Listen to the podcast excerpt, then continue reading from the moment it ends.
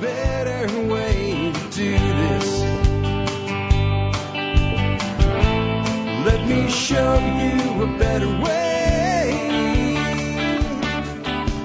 Hi, folks. This is Jack Spirko with another edition of the Survival Podcast. As always, one man's view of the changing world, the changing times, and the things we can all do to live a better life if times get tougher, even if they don't. Today is February the 5th, 2021. This is episode 2820 of the Survival Podcast. And I gotta tell you guys, it's gonna be a great one because it's a Friday, and that means it's Expert Council Q&A show. Uh, these are all questions that you sent me for the Expert Council. I sent to them, and they got back to us.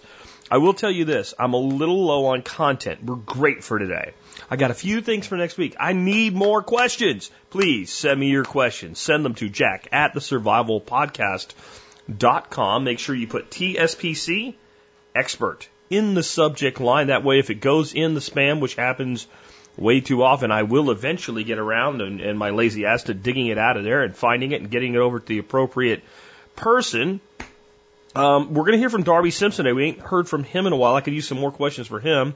I could use questions for everybody, but some folks that I really could use some questions for uh, would be Ben Falk would be one. I haven't had a question for him for a while. I've got one out to Patrick Rorman, but I could use some more knife questions for Patrick Rorman. Uh, I could use some stuff for Michael Jordan about bees, honey, mead, all that good stuff. Uh, I don't have much lately for Paul Wheaton, so if you got anything for Paul Wheaton, ship that on over. Geoff Lawton, I could use some questions for. Mike and Sue Laprise on homeschooling and parenting children, could use that. Again, everybody, but those in particular, uh, I could use some questions for.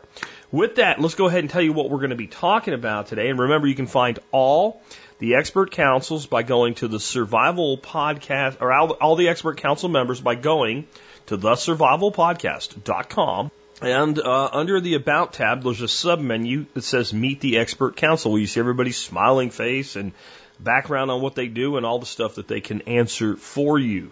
Uh, here again is what we'll be talking about today. We start off with a great quote of the day by Dale Carnegie about taking chances. Then we hear from Dr. Ken Berry on understanding and dealing with gout.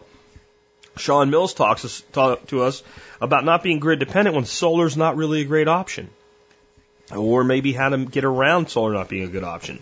Um, how many and how much antibiotics should you have on hand for shit hit the fan scenarios with Doc Bones?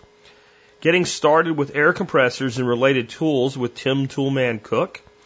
Should an agorist take government money? It's money from the government, but you say you're an agorist or an anarchist or whatever, or a libertarian even. Should you be taking that government money? You'll hear uh, thoughts on that from John Pugliano. Managing grass with pastured poultry when you don't have any additional grazers from Darby Simpson, who we haven't heard from for a while. And I have a question I think is a really interesting one. When you realize you really can walk to freedom and it scares you instead of excites you, that'll tie into our quote of the day that we're leading off with. That's why I'm anchoring it on both sides with it today. Uh, Dale Carnegie once said, Take a chance. All life is a chance. The man who goes the furthest is generally the one who is willing to do and to dare. Dale Carnegie. And I want to explain to you why. It's not because the majority of chances work out. It's not why. You think, well, see, so the guy took more chances. So since he took more chances, when those chances worked out, he advanced beyond people who didn't take the chance. Yeah, but I think you're missing the more important component of it. Every time we take a chance, we gain experience. We gain real experience and real feedback that does a couple things for us. One, we learn like that chance was really stupid. I'm not doing that again. And the more we figure out what's really stupid to do, the more we're confident in the things that we know we can do. Okay. And we should be doing. The other thing is we learn sometimes that was a really good idea and I executed it very stupidly or very poorly. These were the mistakes. So now I'm going to take another similar chance. I know what not to do, and that way I have more capacity to achieve. And the more times I take chances and I either connect or fail and learn, I, the, the more willing to take chances I become. And then it's a cascading effect.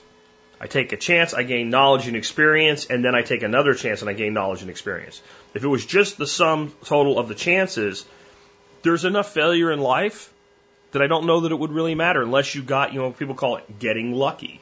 He took a chance and it worked. He got lucky. No, what usually happens is people take lots of chances. And in taking many chances and learning from each one and mitigating risk along the way and capitalizing on success and compounding them, they exponentially outpace everyone around them. And they look like, from a distance, man, this guy's got the Midas touch. Everything he touches turns to gold. Nothing fails.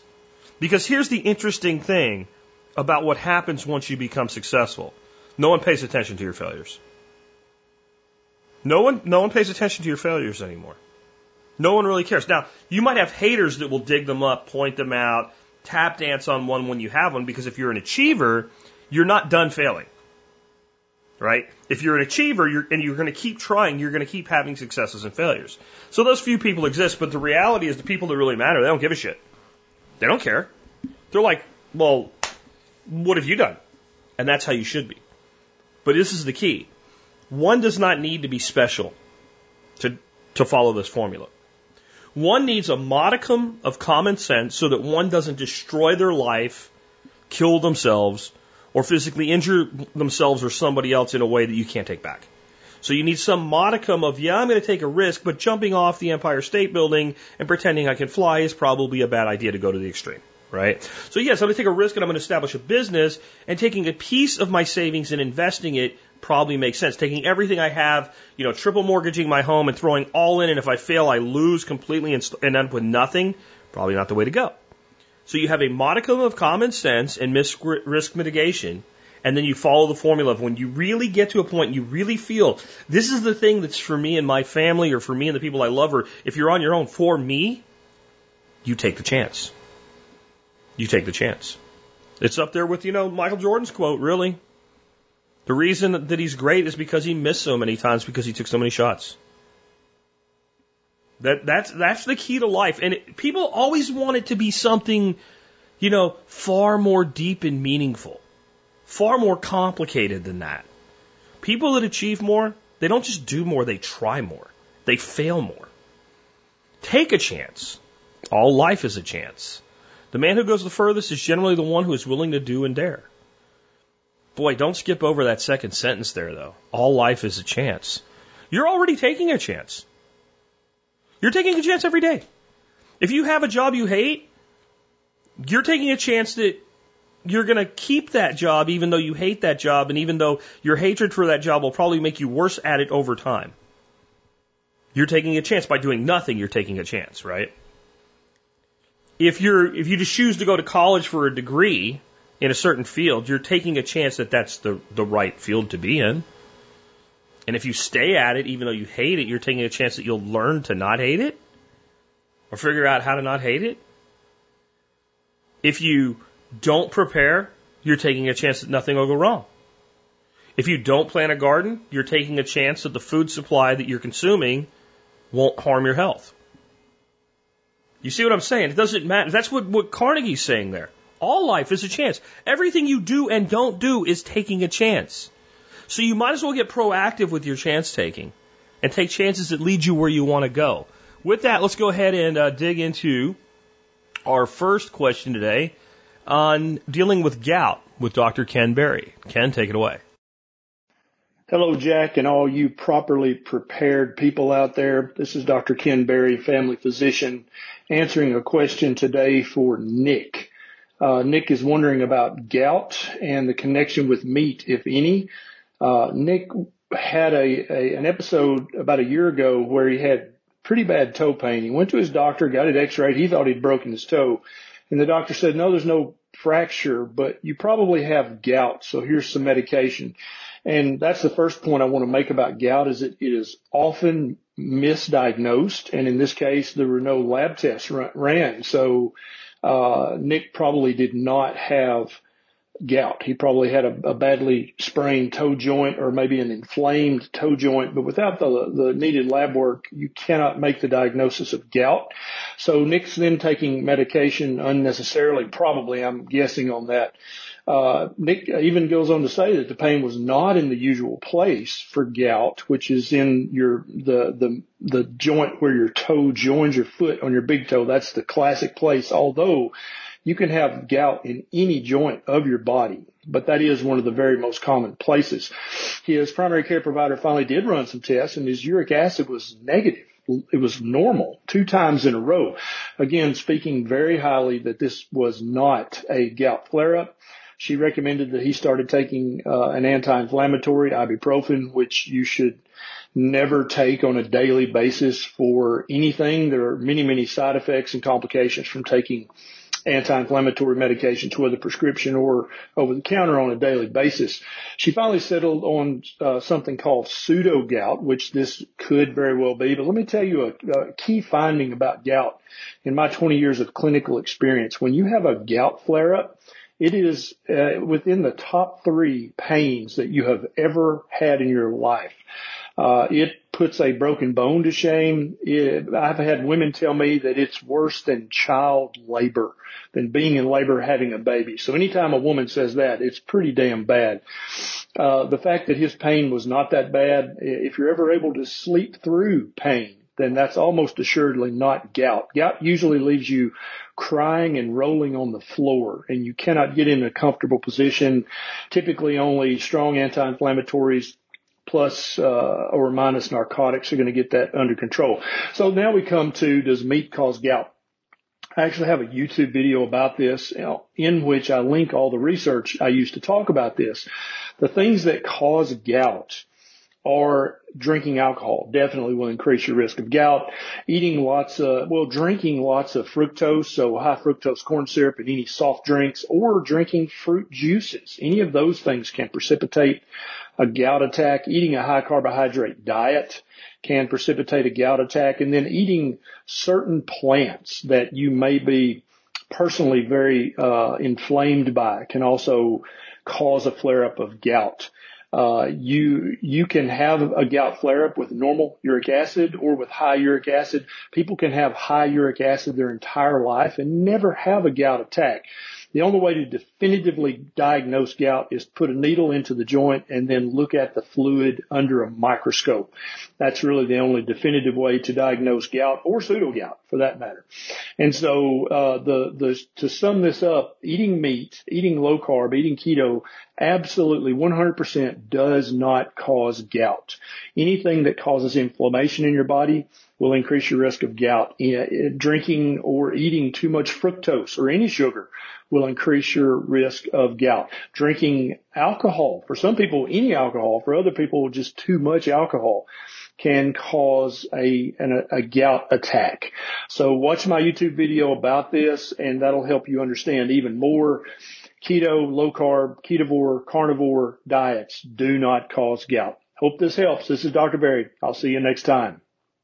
So it's very seldom I disagree with Ken, and I don't hear at all. I don't disagree with a thing that was saying. I'm going to give you an addition, and I think I don't I don't know that Ken's ever backed up and gone over this. Uh, I have informed him about it, and I've never gotten a response to it. But my experience, especially during the roughly 50 video series that I did when I went ketogenic like two years ago, and I lost about 60 pounds in, in all when I did that. And I got a lot of people out there in the in the world doing it with me. And my experience was there were an awful lot of people that experienced either gout or gout like symptoms shortly after going ketogenic. And I do not believe that eating meat, eating high fat, eating a proper human diet, which is a, the term that Ken and I both prefer over keto, right? Proper human diet causes gout. However, I believe that when you shift into it, you can get gout, pseudo gout, gout like symptoms, call it what you want to. I don't care. It effing hurts. And I know because I got it. I don't want to say that I was balled up in the fetal position, um, sobbing myself to sleep at night, but pain, yeah. And it was significant pain. And I have a pretty high pain threshold tolerance. And I can absolutely tell you that it was not from a sprain or something like that that I didn't notice happening. This was completely internal and it was completely a biological thing that happened in my body. It did not take that long to get through. But I'm going to tell you, my wife gets mad at me when we talk to people who you, you know, somehow it comes up, keto and whatever, and that person's somebody that really needs to lose weight. And they start asking questions about it, especially if they're like, well, does it work? And I'll show them a picture of myself from a few years ago. There's nothing more persuasive than a before and after, a real one, not a fake one with, you know, shadowing and editing and stuff like that. And um, I will always tell them the worst parts of it. And my wife's like, you're going to demotivate them. I'm like, you know, they're either going to do this or not. What I don't want is somebody to take this step, have a negative experience, and say, oh, it doesn't work for me because when I did this, I had these bad things happen. When you're on a carbohydrate based diet, and you're obese, right? So you can say whatever you want about, well, you can properly make, okay, but you're not. Okay? If you're a fat person eating primarily a carbohydrate based diet, you are an addict to carbohydrates and you are storing an excess of body fat. That's what makes you fat. It's what makes you obese. If you weren't, it wouldn't be there. Follow me? Your body stores tremendous amounts of toxins in your fat cells. And this is a reason why people that are overweight tend to have not just where parts rub or whatever, ongoing minor health issues that just are chronic and annoying, like rashes and things like that. Because as they burn a little bit of fat here and there and then put more back on, you're releasing toxins. So what do you think happens in your first 60 days of going full bore keto? kicking in the metabolism, adjusting your hormones properly, and you drop even 20 pounds over, let's say, four weeks. That's five pounds a week. That's a massive amount of fat. I don't think people understand what five pounds of fat is. Go to the grocery store, get one of those five pound tubs of butter or that shit they call butter that's really like oil from plants, and look at that. And understand you're burning that. And I want you to just think about, okay, the energy that's in there. What does it look like if you take that tub of butter and set it in a fire when it goes up? It's a massive amount of energy, embodied energy, and stored within it. That fat could have been on your body for 10 years, 15 years, 20 years. You have no idea what toxins you've stored up in there.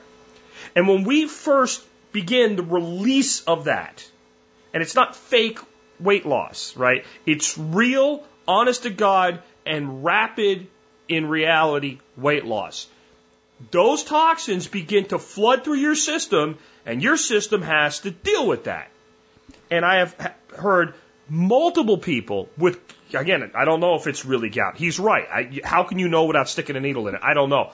I'm telling you, it's a common thing. And common might be 5%. Because if it's 5% and you got a thousand people, that's a lot of people, right?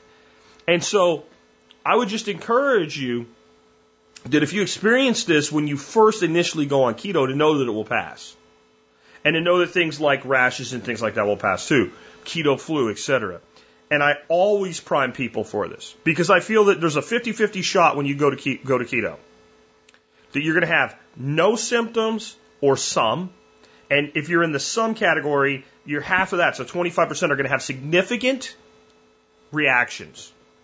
And it could be anything just from zits that pop up in weird places and rashes, itchiness, feeling cold at times, feeling kind of under the weather like you have the flu, right? Uh, there's all kinds of things like that that can happen. And kidney stones and gout are both caused by uric acid, and I've heard feedback more on the gout than the kidney stones. And it took about it was a week that it really sucked. It was a week that it was, yeah, I really don't like this and I'm ready for this, go away, but it does feel a little better, so I'll calm down about it. And then about a third week of, I don't notice it, but it's there. So, you know, it wasn't like you got up and walked around. It wasn't like you were just sitting there minding your own business and it was throbbing, but it was like if you pushed where it was, it was still there. And it took about that long to cycle through. That doesn't mean it'll take that long or less or more or whatever for you. I'm just telling you this is a thing. And there is all kinds of things when you make that type of major dietary shift that can occur. And saying, well, since this happened, I'm going to quit. is like saying, well, you know, I really thought I needed to get off heroin. But when I stopped taking heroin, I felt really bad. So clearly I need heroin.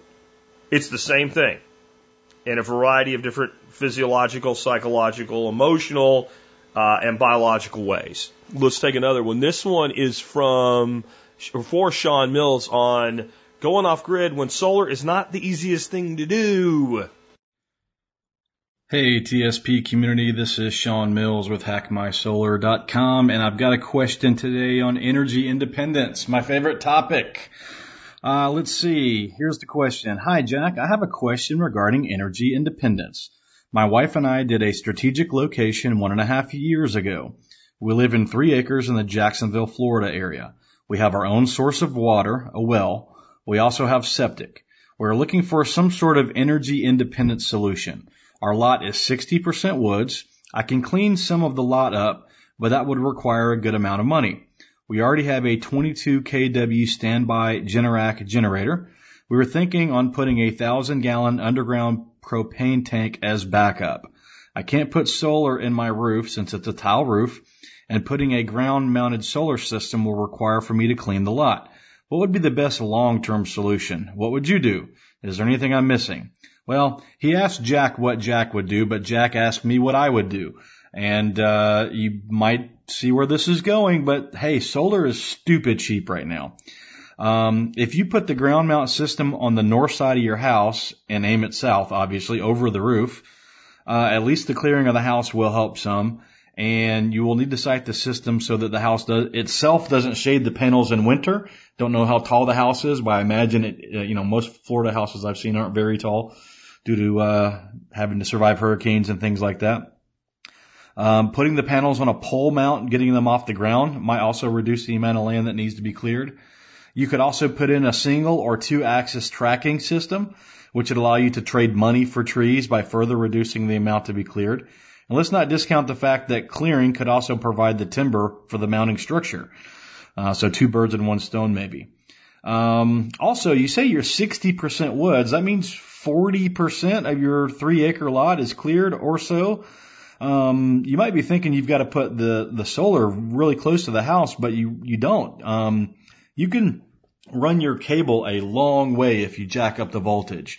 So for example, a 5,000 watt uh, solar array that's wired for 500 volts at 10 amps can run 1200 feet on six gauge wire with only a 2% loss and if a 3% loss is acceptable, then you can go 1800 feet. Um, so, you know, you can put your panels way out where they belong and run them, you know, run the cables a pretty long way. Uh, and, and look, there's systems designed all the time that go up to 5% cabling losses. I typically design for three or less. Um, but yeah, I mean, at 3%, you can go 1800 feet on six gauge wire, which isn't stupid expensive. Um, excuse me. I don't know if you've got the uh, Generac Guardian, but that does seem to be the most popular 22 kW generator. At a 50% load, that generator is going to drink 2.53 gallons per hour. That means if you put that thousand gallon un- underground uh, tank in, uh, they're going to top that out at 800 gallons. And if you don't use it for anything but the generator, uh, it will generate something like 3,450 kilowatt hours of electricity over those 800 gallons. So 3450 kilowatt hours. It's a little bit more than that, but I don't think you can actually draw all 800 gallons out of that tank either. Uh, now in Jacksonville, Florida, you can generate more than that every year with about nine solar panels. Uh, as a matter of fact, I could sell you a package that would show up on a pallet shipped to your house with panels, connectors, an inverter charger, and charge controller for under $4,000. And all you would need to do would be to add batteries or handle the permitting and electrical contractor to hook it up if you're going to go grid tied. Uh, to me, that's a better option than just relying on the generator. Um, I, I, have to imagine with a 22 kW standby generator, you probably already have an above ground propane tank and you're thinking about that thousand gallon tank as a backup. Uh, I have to imagine uh, the cost of putting that in and filling it, um, and then filling it over and over and over and over and over again is going to add up to over four thousand dollars very quickly. Uh, so to me, that would be the best option. Um, you know, if you put a battery backup system in with it, now you've got the opportunity to charge your batteries up during the day when it's sunny, run off the batteries at night. If it's, you know, uh, bad weather, you can run off the generator while also charging the batteries up and then run off the batteries during the day. And, you know, there's a lot of options there for you by adding some additional layer, uh, instead of just doubling down on the propane.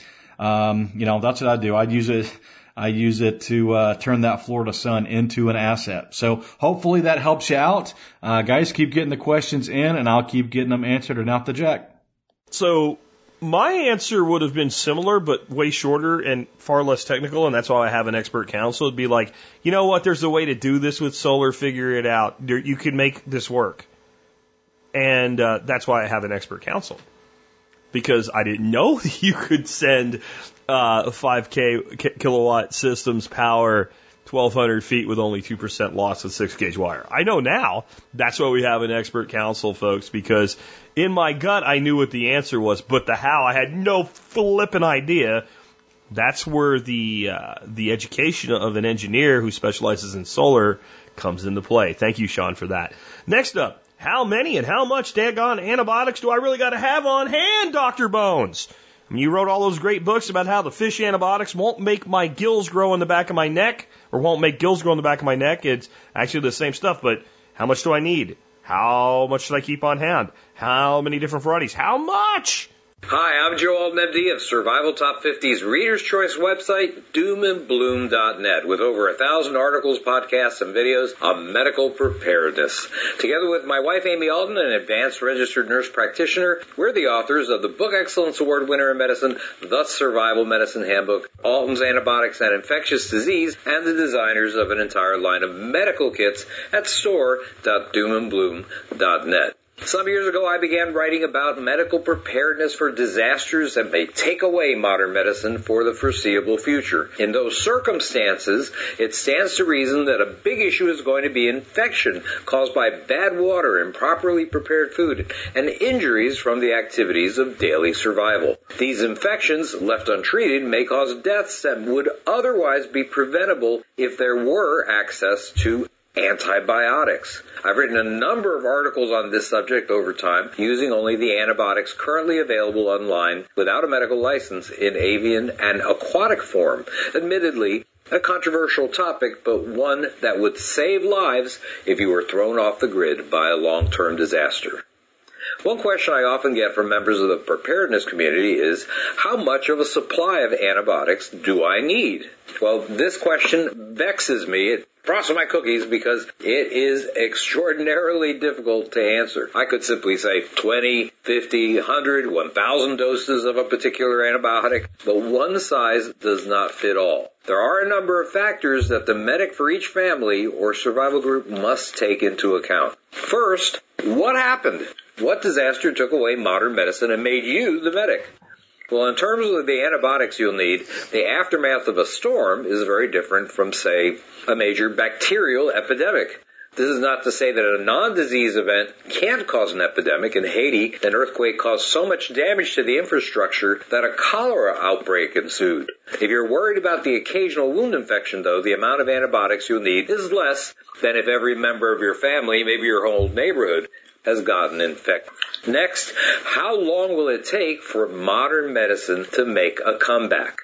If the disaster in question is a hurricane that knocks out the power for a week, let's say, a few days, the likelihood is you won't require a huge supply of antibiotics. As a matter of fact, a number of infections, like uh, the intestinal inflammation caused by Giardia, for example, may take longer than a week to even begin to show symptoms. If the disaster is an EMP, however, from a nuclear explosion 200 miles over the Midwest, you might be off the grid for decades. Another important factor to consider is how many people are you responsible for? Unless you're a jack of all trades, you're going to need people with other skills to increase your chances for survival. These people have the same possibility of getting an infection as those for whom you originally planned. That places an additional burden on a limited supply of antibiotics. Who are you taking care of? Even the healthiest, most robust young adult can become ill with an infection, certainly, but those with weakened or undeveloped immune systems are most at risk for a bad outcome. If your survival group is heavy with young children, elderly folks, the chronically ill, well, you're going to be more likely to expend your antibiotics and should have a pretty significant supply. Consider this. What's the environment like? Air, water, food. Poor quality or contamination of any of these can cause your risk of infection to rise significantly, and thus your requirement for more antibiotics. The terrain may be problematic if steep and rugged, causing injuries that may become infected. Extremes of temperature can weaken individuals, predisposing them, again, to infection. What medical supplies does the rest of your group have? Are you the designated medic for an extended family, group, or community? If so, are you the only one charged with the responsibility to accumulate items for medical storage? A group that has multiple people working to obtain antibiotics and other various medical supplies puts less burden on the medic. And last but not least, how good is the medic? A recent survey showed that a significant number of patients who came to their doctors with respiratory infections, including influenza, left the office with a prescription for antibiotics. Giving antibiotics for viral infections does absolutely nothing to cure them.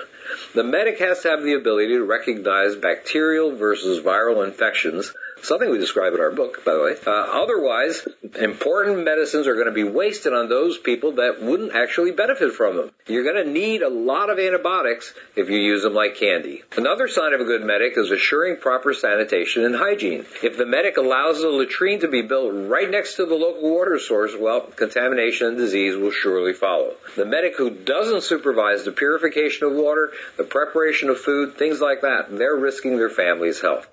And so will the medic who doesn't insist that workers use proper personal protection like work gloves and eyewear.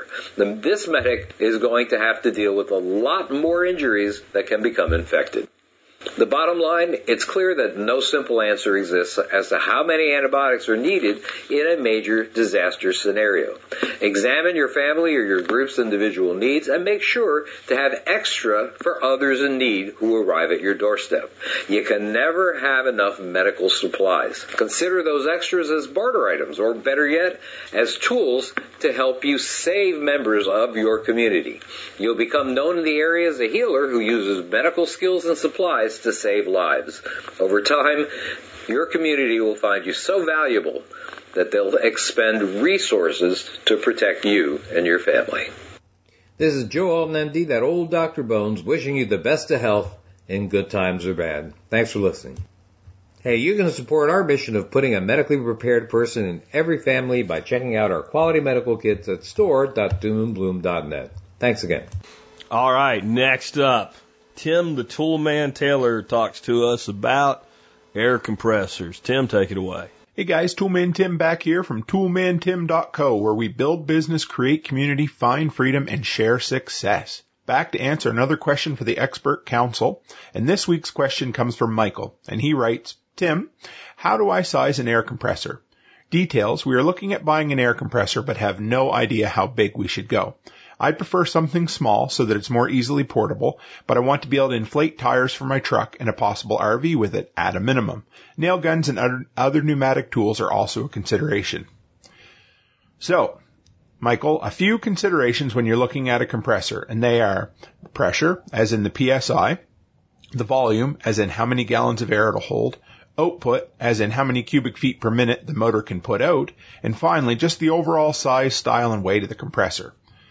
So first, the single most important factor in compressors is definitely the PSI rating. And PSI rating is like building a garage. You can never have too much garage and you can never have too much PSI, especially when you get into air tools. If you're just looking at filling tires, you can get away with a lower rated compressor at around 90 PSI range. But if you still, if you want to use even a brad nailer successfully and maybe go on to a framing nailer or some automotive tools, you should honestly look for something that uh, tops out at around 120 psi. The next consideration is volume output, and that's measured, like I said, in CFM or cubic feet per minute. That is important, especially for inflating tires, where you want a minimum of 4 CFM or you'll be waiting a long time and listening to your compressor run on and on and on Just ask me. I just recently got rid of the very first compressor I ever bought, and it was a three gallon hot dog style compressor. It was a store brand, and it was a piece of junk from the day I bought it. It worked decently for a brad nailer, but it was a very, very poor tire inflator. It took forever to fill and was so slow filling up the tank itself. So if your main use is for filling tires, get the highest rated CFM your budget will allow. What goes hand in hand with that is the storage capacity and weight. The larger the storage capacity you have, the longer you can use your compressor without it kicking in.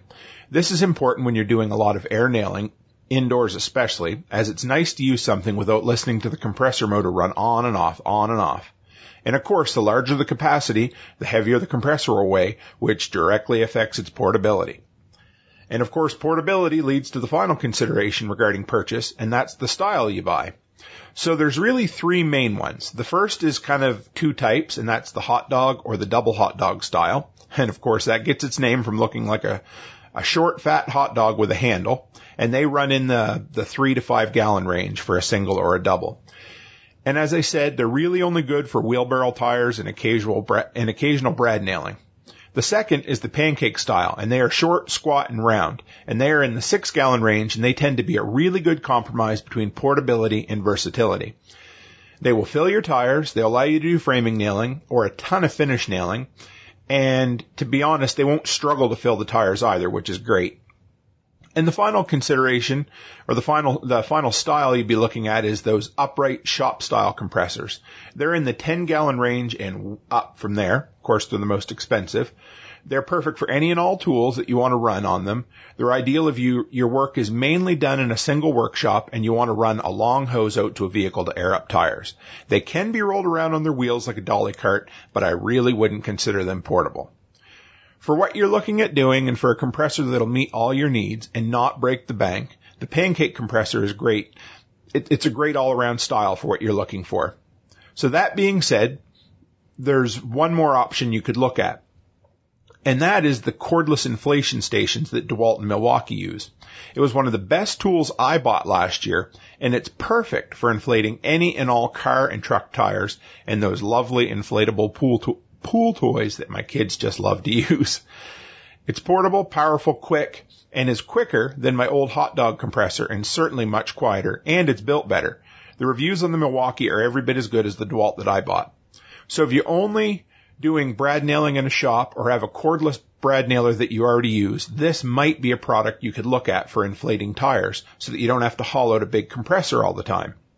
Then you can take that money and invest in a good shop compressor down the road if that's what you want to do.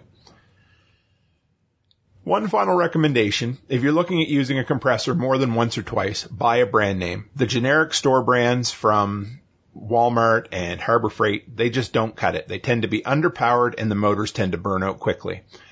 Uh, two brands that I like that are a good combination of price and quality are Porter Cable and Bostitch. They're both solid brand names and they tend to be cheaper than the top dogs and are built just as good. I'll send Jack the link for the uh, pancake compressors for both of them.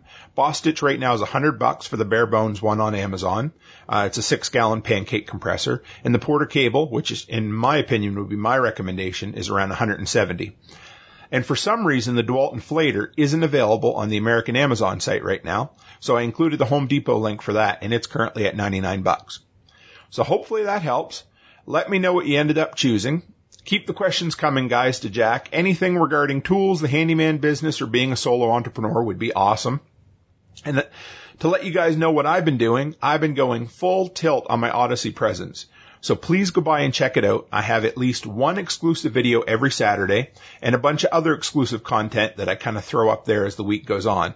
And this is on top of the three videos a week I do on YouTube. But none of this exclusive content is going to end up on YouTube. It's all over on Odysee. So if you want to find out how to subscribe to that or any of my social media presence, uh, just go to toolmantim.co, uh, toolmantim.co. And if you're listening to this segment during the month of February 2021, in case this is way down the road from there, when you drop by toolmantim.co, check out our latest contest. This one is a LBRY coin giveaway where you can enter for free by subscribing to the channel or my email newsletter. And you can get more entries by tipping the video, building the pot bigger, and the entire pot is going to be given away.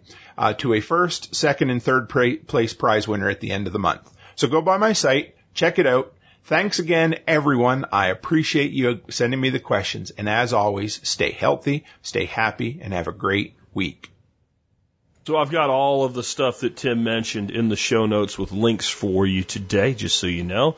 Next up, we got a question for John Pugliano on, I don't know, this is really not an investing question. It is a money related question, but it's more of an ethics, a personal ethics question, which I think in the end we always have to answer for ourselves. But it's basically, if I identify myself, I self identify as an agorist. And I don't believe that the government should be involved in all this stuff, but there's government money available. Should I take it? Bet you guys know what I'm going to say on that one. But let's hear what John has to say on it first. And I really don't know. I we're going to learn together what John's answer is. This just came in this morning. Haven't had time to pre-screen it. I'm going to listen to it. Well, not at the same time you do, but I'm going to listen to it before I respond right now, just like you are. Hey TSP, today first let me get started with a follow up to last week's segment when I talked about the payroll protection plan, the PPP. I got several people asking me about why I would promote that and what's the big advantage to taking a loan, uh, you know, from the government or the banks or the Small Business Administration. I guess what I assumed there was that most people understood that the payroll protection plan was a fully 100% forgiven loan. So it's really not a loan. It's actually a grant. If you qualify for the payroll protection plan, that's either the first version of it or the second version of it or both.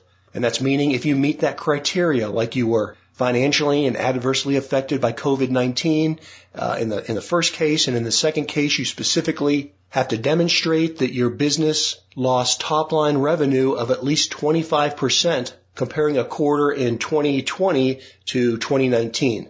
So if you can demonstrate that those things are true in the case of your business, then that two and a half months of payroll that you can receive as a quote loan from your bank after a period of, you know, 20 weeks or so, as long as it's used to pay payroll and in some cases additional costs like rent and utilities and supplies and some things, well, as long as that's all approved, then the Small Business Administration comes in and 100% forgives that loan and pays back the bank that you borrowed it from. So in effect, that two and a half months of payroll that you're receiving is not a loan, it's a free grant. So let me clear that part up. And then the other comments I received from people were along the lines of, hey, if you're a small government type person or you're a libertarian or an agorist or why would you want to take money from the government or, you know, why would you promote that? Hey, when it comes to money, I put politics and ideology aside. And anytime the government is handing out free money and I'm available to take it, and if it isn't a big hassle or an obstruction to my freedom or my daily life to take that money, then I would absolutely 100% take it. Again, as long as I'm legally qualified to receive that payment. I mean, why wouldn't you take free money from the government or from anybody else? It's not about ideology. It's not about hypocrisy. It's simply about you taking resources that someone's willing to hand out. That money's going to be given out one way or the other, and ultimately the money wasn't theirs to begin with. They took it from you, the profitable business owner, to begin with. So if nothing else, you can look at it as a refund of past taxes paid or a discount on future taxes paid because if you are productive and you are making money, they are going to take your wealth. Okay, the next question comes from Clay. Clay's 33 years old. He has a couple different brokerage accounts. These are just straight up after tax trading accounts, one at TD Ameritrade, one at E-Trade. All told, he has about $4,000 split up between those two accounts. He wants to start investing $500 a month. And he's wondering, should he open up a third account as a Roth retirement savings account?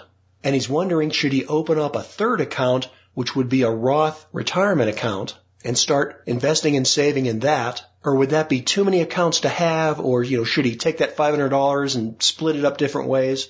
And he's trying to understand the pros and cons of having so many brokerage accounts. Well, Clay, I think you're overthinking this. You really don't get any advantages or disadvantages in, in terms of dealing with multiple discount brokers or with having multiple brokerage accounts. What, what really matters is what you're investing in those brokerage accounts. So you can have three different accounts. You can have one at Schwab, one at E-Trade, one at TD Ameritrade.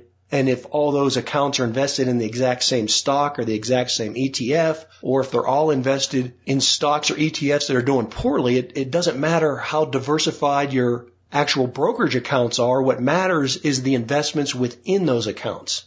The only big disadvantage I see to having multiple brokerage accounts, specifically when they're at different discount brokers, is you've got to have your money in all these different places and you got to sign into one place and make a trade there and sign into another place and make a trade there. Now, if you happen to like the services you get at one place and you can only get that there and then the other type of service at the other one, you can only get that there, you know, that makes sense.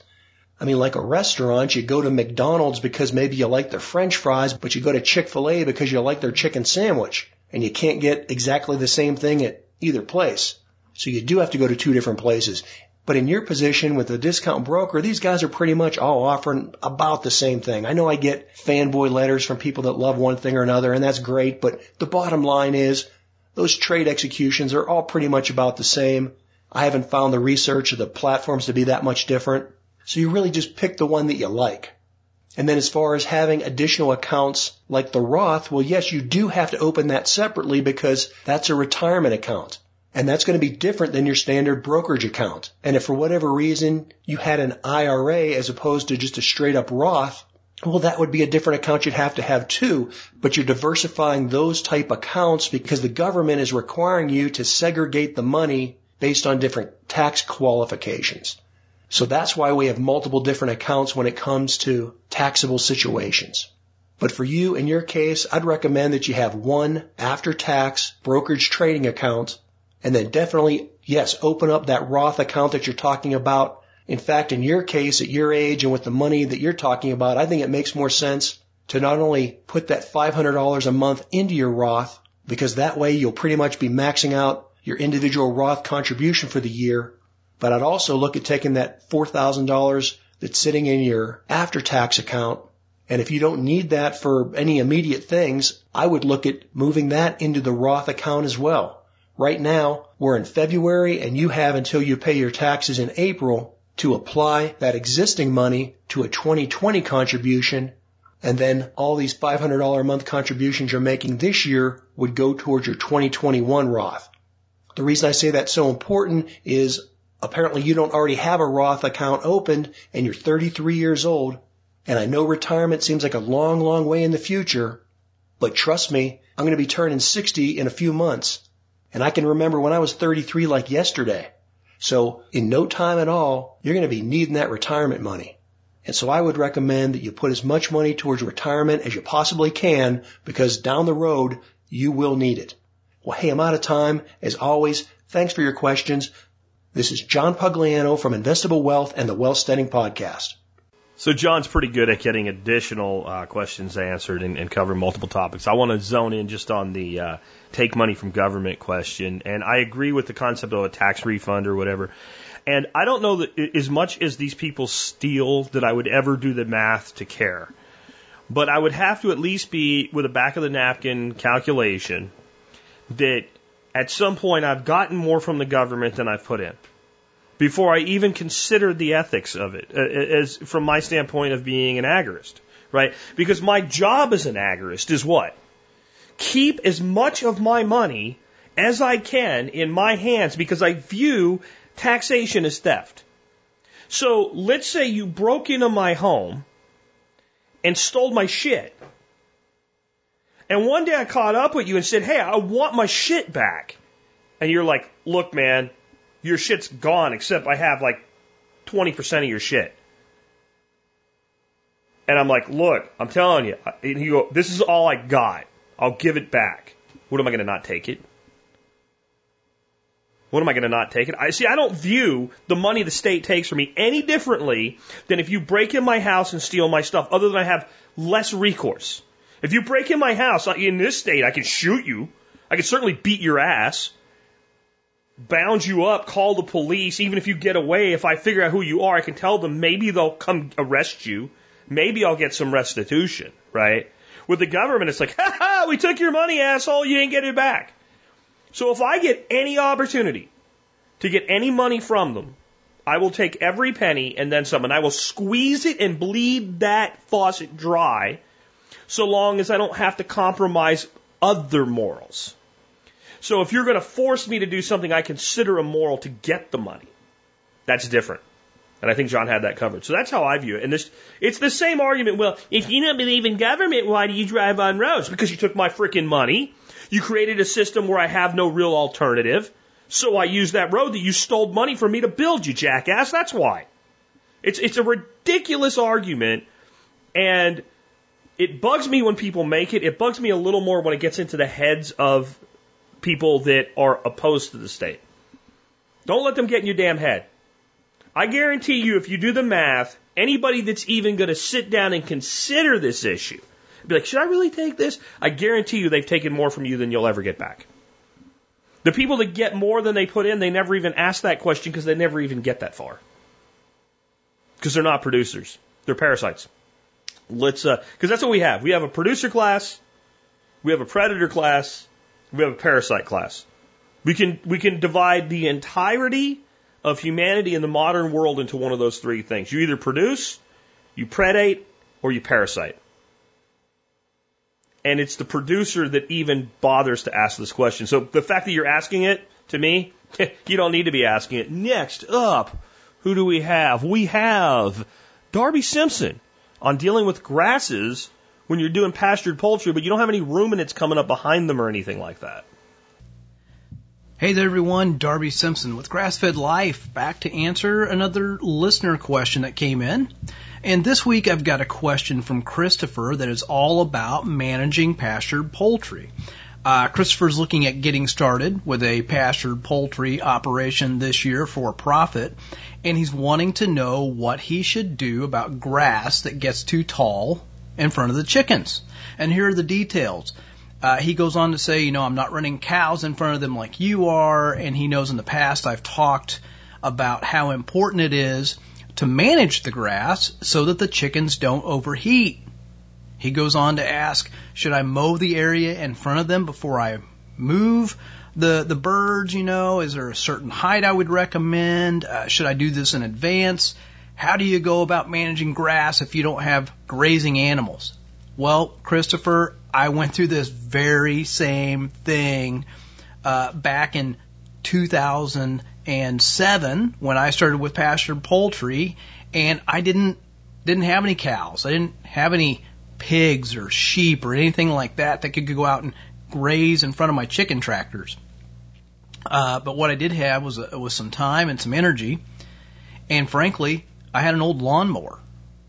And what you have to go out and do in these instances, particularly when you're at a small scale, is you just go out and mow in front of your chicken tractors. And I would say that, you know, an ideal height when I'm trying to manage grass with my cows, uh, irregardless if I've got chickens coming behind them or not, I, I want that grass to be about four inches tall on the short end and really for chickens no more than six inches tall. That's a good rule of thumb when you're grazing because it, it their leaves remain on the grass plants. They can regenerate and grow really fast. Um, so same thing here, same concept, only you're just going to do it with some mechanical mowing on a small scale as you get started on your one acre pasture poultry chicken enterprise this year. Uh, and there's nothing wrong with that. I don't want you to feel like somehow that's that's a fail. You know, uh, you're just not at the point where our farm has been, right? Where we've got everything we need to, to manage this in a holistic fashion, and that's okay. Um, now, should you do it in advance so you don't scare the chickens uh, with the mechanical equipment?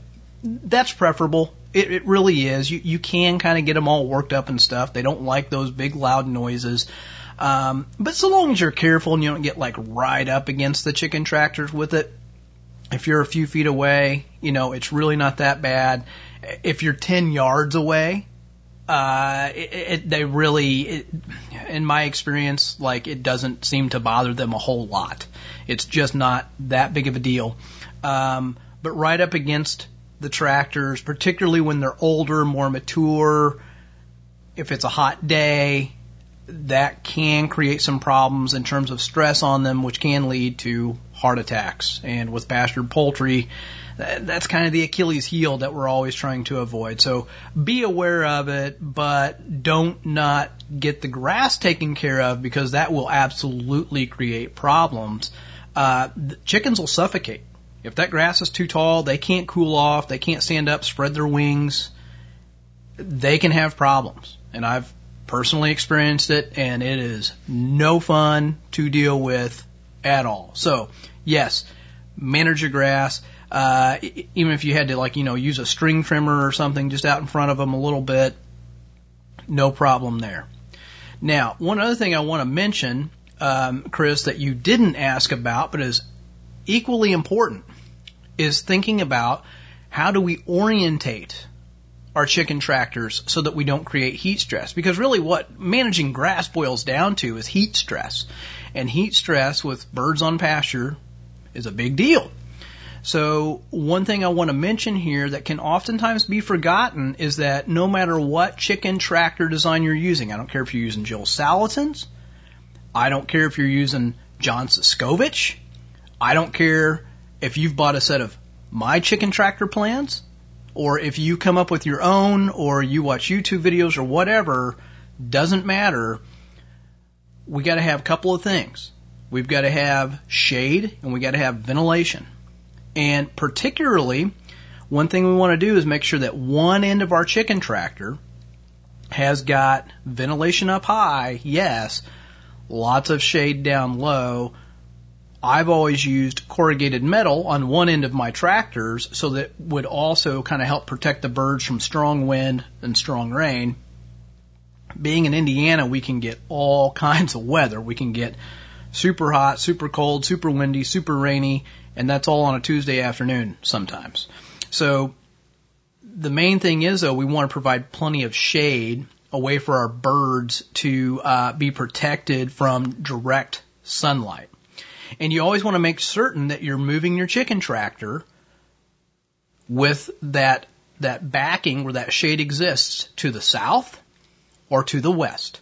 We want our open end, like where our door, our access is, on the east or the north. So just think about that when you set up your chicken tractor and you go to start moving it, that you set it on the north end of the space or the east end of the space and we're moving it to the south or to the west, and we've got that physical barrier that gives the, the birds lots of shade during the heat of the day when the sun can be beaming down on them. I know of a story of a young man in Texas one time that didn't heed my advice and he had hundreds of birds die in one afternoon because the sun came around, pointed in from the west, and the birds couldn't get away from the sunlight and they literally cooked to death from heat stroke.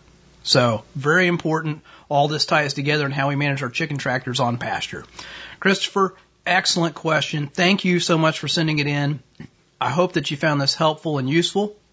And hey, listen, for those of you out there who are thinking about, I want to raise my own chickens just to, just to put the meat in the freezer. I, I've got lots and lots and lots of professionally recorded and edited videos in the classroom, in the field to cover this and a whole lot more. Literally hours of video. We've got a homesteading course at grassfedlife.co that's only $39. That shows you how to do all of this and more. Uh, there's also a uh, chicken butchering course. And, and that course, it, pro- I promise you, you'll save more money than the cost of the course just from not buying the wrong equipment.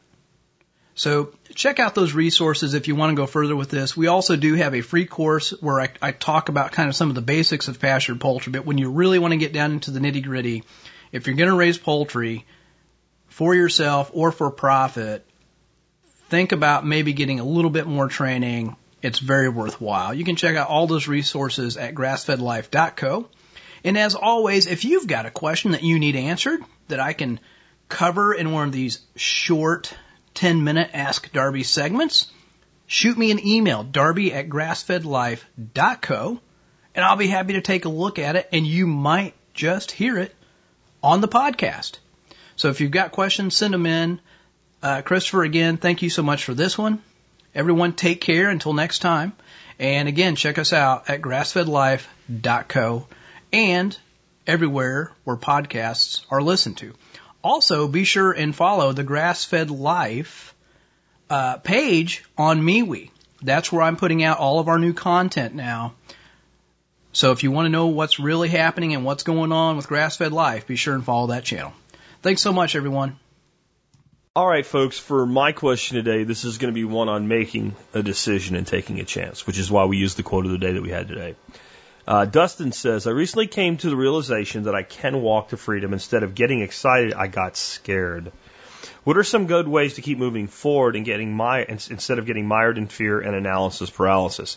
Some of the details that I live in a home that has more than doubled in value since I bought it, and there will be enough money left over after my mortgage is paid off uh, after the sale for me to buy a house with some property and some left over in a different state. We live in Western Washington, a couple hours south of Seattle. It's a good place to get out of, man. Uh, we have no other debt aside from the mortgage, so being able to move into a paid off house on property that's room for homesteading seems like it should be a no brainer. I'm currently working a full time job as an equipment mechanic, and my wife and I have been dabbling in some side hustles. We're getting ready to start seeds for vegetables to plant for a third season. I make custom knives that have been generating a little bit of money, uh, about a thousand dollars last year, which was my first year. The thought is that if we don't have any big bills, we'll be able to free to explore these and other potential side businesses without much worry about paying bills every month. The problem is that both of our families are from this area. We don't have much experience being anywhere else. We've been looking at property from Missouri, South Dakota, and to a lesser extent Texas and Oklahoma. We've not spent much time in any of these places, though, which makes it difficult to want to uproot the family and jump in with both feet, but it seems like it's getting to the point where we'll have to take that step. I don't want to miss out on this opportunity. Our family is still fairly young. We're 39. Our kids are 11, 9, and 7. Seems like a great opportunity to spend more time together as a family and begin to enjoy having some flexible schedules. And we're still young and good health. Thanks for any info on uh, that would help. Uh, thanks for the show, Dustin. Okay. So there's a bunch of ways to come at this. I recently had somebody on.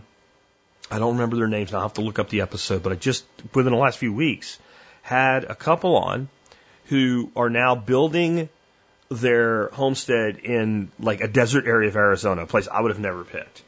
But the way they got there is they kind of liquidated everything the way that you guys did. They they took a converted old Airstream trailer hooked it up to their vehicle, and just went all over the country. Boy, and that's one way to go. And when they fell in love with a place, they went there. But the way they did it, they weren't really committed to any place until they decided to commit. That's one way to do it. Not that's not for everybody. But I, I advise you to listen. Tiny Shiny Home, I think, was the uh, name of their website, and I'll find it and I'll put it in the show notes for you. Really advise you if you have not listened to that to listen to that and get inspired a little bit by it. I think getting inspired is a big part of this. But if it's just taking some time off and taking some trips, that would be a good way to go too. You haven't spent much time in the places that you're considering. I, if you've listened to the shows I've talked about strategic relocation, my first advice is always go there. And don't go there for a day or two. Go there for a week or two, at least. Get an Airbnb. Live in a place similar to the type of place that you could afford to live in.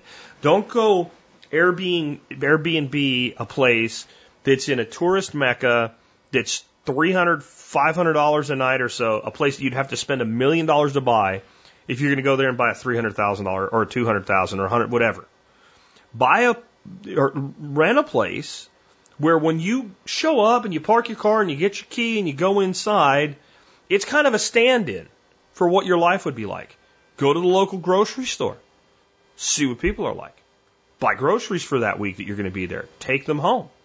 Don't spend all your time at restaurants, right? Live as though you've moved there. And then ask yourself if you could see yourself living in this place. What do you love about it? What do you hate about it? And don't over push that part of it. Also enjoy the freaking vacation. But I'll tell you what. There's a couple places that Dorothy and I always look at houses in that area and think, I could see myself moving there. We're probably not going to, but we, we have a piece of us attached to that place. And if the right stuff came together, we could see it happening. One is Sanibel Island, Florida. Another would be the Gatlinburg area, not in Gatlinburg itself, but that area of Tennessee.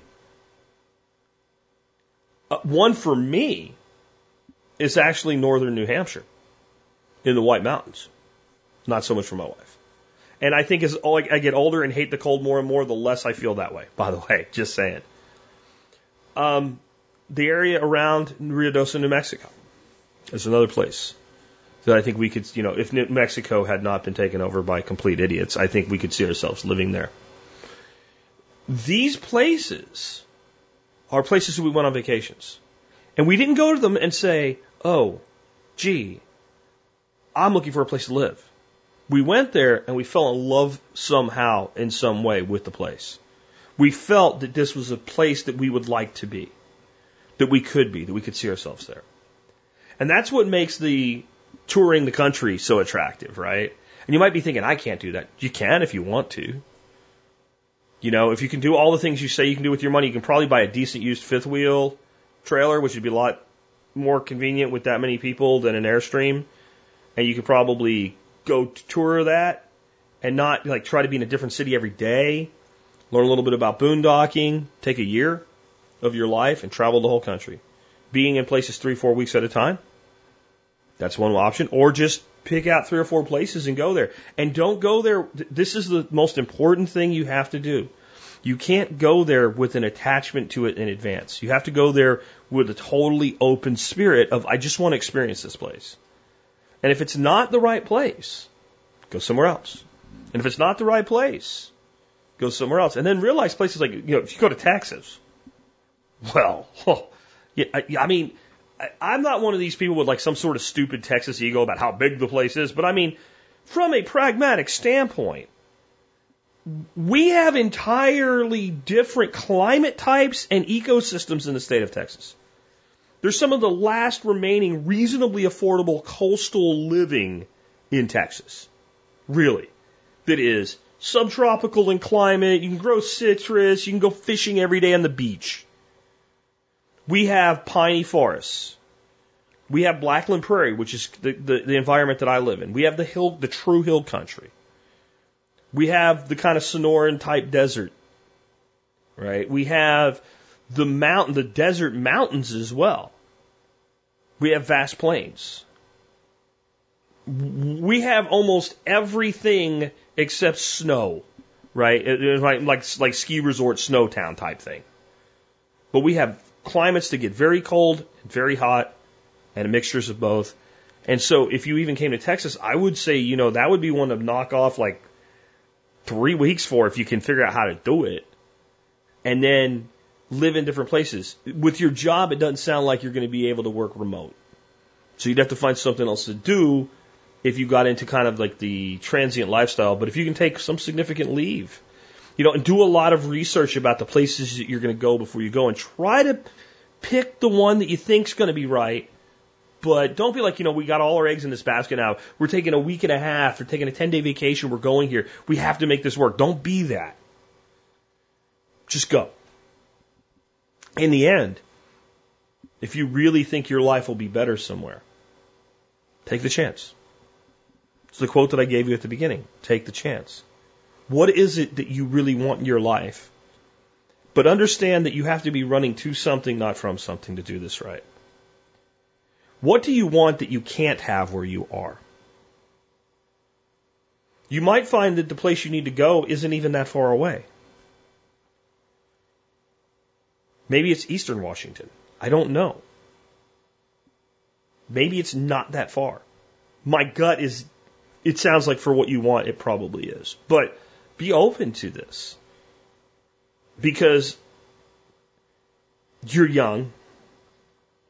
You're not going to stay young. Your kids are kids. They're not going to stay kids. You're going to get old. I'm doing it right now. I feel a little bit more every day. My son is almost as old as you. And the reason we have children in our life is because we're blessed with grandchildren.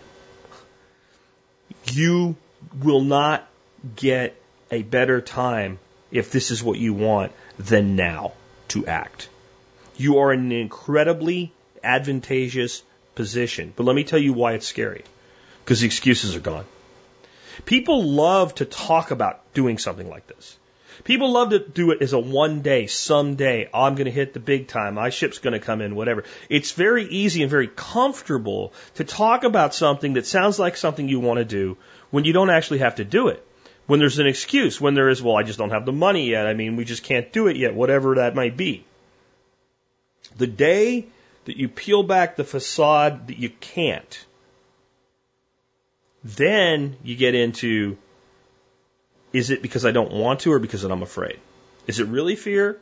Or am I now looking for an obstruction because it's not really what I want? And you can only answer that question for yourself. But for so many people, it's just that the act of, of actually taking control is terrifying to them. But here's the part that helps you get past that. You're doing it right now. You're making a choice right now. You're taking a chance right now. You're taking, just like I said in the today's quote today, you're taking a chance. You're taking a chance that your property will continue to go up in value or at least maintain its value, that it will stay that valuable and you'll be able to do this again later. Now, I wouldn't get in a rush next year or two. I don't think you're going to have to worry about that. So you have time to do this right. But 10 years from now, you're not going to have this opportunity. Not this way. Not this optimally. In the end, I understand the pull of family. For us, when we came back from Arkansas, it was less the direct pull of family and more a, a my wife's father being in, in seriously failing health and knowing that we were the ones that could do something about it and make his final years decent. That that's that was the big thing. That the two other uh, daughters couldn't. Couldn't do it. We had the freedom, the time, the money that we could do it. So we made that choice. And it ended up being the right choice for us. And I'll tell you the other thing. When we walked on this piece of property, we knew. I knew the challenges. I knew there would be things it would never do for me, but I also knew that I could do the most important things here. And you'll find that if you look hard enough. I mean, I came to this area of Texas at 21 years of age, just out of the United States Army. I came here because I had a friend here. I didn't think I would make a life here. I didn't think I would build a life here. Funny thing happens when you give yourself an opportunity to succeed. You tend to do it. With that, let's go ahead and wrap things up. Hope that helps you, Dustin, and hope that helps anybody else in this situation. Let me remind you guys, if you like the show and the work that I do, one of the ways you can help support us is do your online shopping at tspaz.com. That's T-S-P-A-Z, tspaz.com. You go there, you can start shopping from there. No matter what you buy, you will help us out no matter what it is. But you can also see all the stuff that I've reviewed. That means I've used it, I own it, spent my money on it, and I would do it again. Today's item is a really simple item, except it, it, it it's like there's not a lot of good options in this world. There should be. It's not a hard thing to make. Um, it's Fiskars 7 inch take apart kitchen shears basically a pair of scissors that's designed to be a little bit more than a pair of scissors, something you can cut like, I don't know, the backbone out of a chicken with. Or you can trim up herbs with. Now, if those two things don't sound like they go together, right, they probably don't if you don't have the ability to take them apart and make sure that they're actually clean and you don't have chicken skank in your parsley that you just chopped up and put in your salad. That's why I believe that shears like this must come apart when you want them to. And this is where everything goes to shit. Not when you don't want them to. And I, I, I have tried multiple brands of shears. And inevitably, you're using them, and the way they set the angles in them, as you're using them, they come apart. That's no good. That does not make me happy. When I'm using scissors and they come apart, I'm unhappy. Or they're not sharp and strong enough to do the job. They have to have micro serrations in them, right? Or they're just not worth having. They have to be built well, have like everything I've tried from super expensive to cheap. I only ever found one other option that was pretty good. It was made by a company called Red Yeti where they don't make them anymore. And so I went back to recommending these. 12 bucks and they are the best item for the job that I can find. And I've spent upwards of $50 trying to find a better option. It doesn't exist. If it does, let me know and I'll take a look at it. Otherwise, these belong in your kitchen. And again, man, if you're going to cut meat with something, like a, uh, if you're going to cut meat with shears, and then you're going to cut anything you're going to eat raw with those same shears, and they don't come apart, you're just taking your health and your life, frankly, into your hands. And I, I prefer not to do things like that. So that's why I recommend those. Also remember, you can become a member of the Member Support Brigade. If you do that, you'll help support the show at 18 cents an episode. Use the discounts, get your money back, make a profit every year. So that way you're helping me out, but you're helping yourself out and you're actually putting money in your pocket at the end of the day. It's a great way to go with supporting the show. With that, let's talk about our song of the day. I've gone off, um, John Adams' list of music for me today. I didn't dislike the song that he had for today. In fact, the song he had for today was actually the song I played yesterday, and it was a good one for a Friday. And somewhere in my head yesterday, I think out of wishful thinking, I thought it was Friday, and so I played, played the wrong song. So the one he had for Thursday, that's now Friday, I listened to it. I just, just not a bad song, just not what I'm looking for today. I wanted something kind of fun today. And with it being winter, something that maybe took you away from winter if, if you're tired of winter already. In some places, you're going to be dealing with it for a while longer. And so, who's better at that than Jimmy Buffett? The thing is, I've played so many songs by Jimmy Buffett over the years that, like, what's left, and turns out there's a lot left. And this one I don't think I've ever played before. It, and if you're a parrot head, right? If I have to explain what that means, you wouldn't understand. If you're a parrot head, I guarantee you've heard this song. And many of the rest of you, even if you like, say, Jimmy's all right, man, I like some of his music, probably haven't heard it. It's called One Particular Harbor. And I'm not going to tell you the story of the song itself, how it was created, the video behind it, and all that stuff, and the place that it's about. I'm, I'm not really going to tell you that because Jimmy is going to tell you all about it. So why would I step on his story? I am going to tell you that I picked this today because it kind of fits with my last segment on finding a new place to be, moving somewhere, going somewhere, etc., finding a new home, having a place that you know is, is your place. It's not really what's going to come out of his storyline here that you're about to hear. But to me, it's what the song speaks of. This one place that's like another home. And in this case, you know, it's a harbor. It's on an island. There are many forms of harbors. A harbor is a safe place. It's the point of a harbor. Harbor is sheltered from the currents and the waves of the sea. That's why we bring ships into the harbor for protection. It's a place that after a journey you arrive and the things that you need are there. That's what a harbor is. It's a place where you commune with other people. You have trade. If you're, you know, a longshoreman, you get paid when you come into harbor, etc. We have that in our lives in many places. It is on the ocean, but Sanibel Island is that one particular harbor for Dorothy and I. When we're on that beach, when drag's peeling off my reel, I'm in that place for me. There's other places like that for us. And I think the only way you'll find those places is to get out and to seek them. And there was something else I wanted to tell you about this song today. At the beginning and the end of this song, you'll hear some words that you will not recognize. Exactly what language they are, I'm not sure. But I have figured out what they mean. And the first stanza of them that you're going to hear means nature lives, life to nature, nature. Have pity for the earth, love the earth. They'll repeat in the song several times, including at the end. And then there'll be one more set of lines that you won't recognize the language, unless you happen to. Most of you won't. And it makes the song a little bit sad for me. But it gives me the impetus to keep doing what we do with restoring the land. It means bounty of the land is exhausted, but there's still abundance on the sea.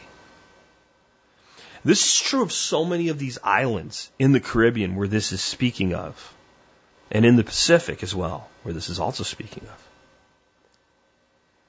And when I think about it, I understand exactly where that mindset would come from. These islands have been stripped of the little bit of soil they have. We've, we've gone to them and we've treated them like far more arable lands. We did what we knew to do. We exhausted.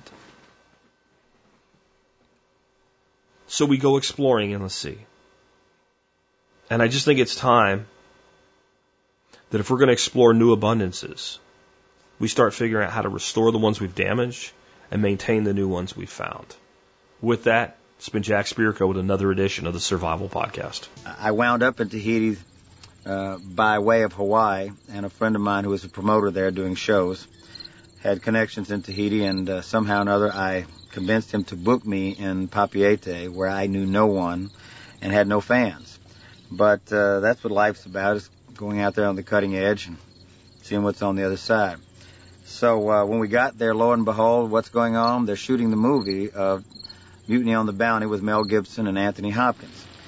And somehow or another, we convinced the assistant to the assistant prop manager, after buying him several shots of tequila, to let us use the boat, Mel Gibson's uniform, and a cast of dancing girls the next morning to shoot our video.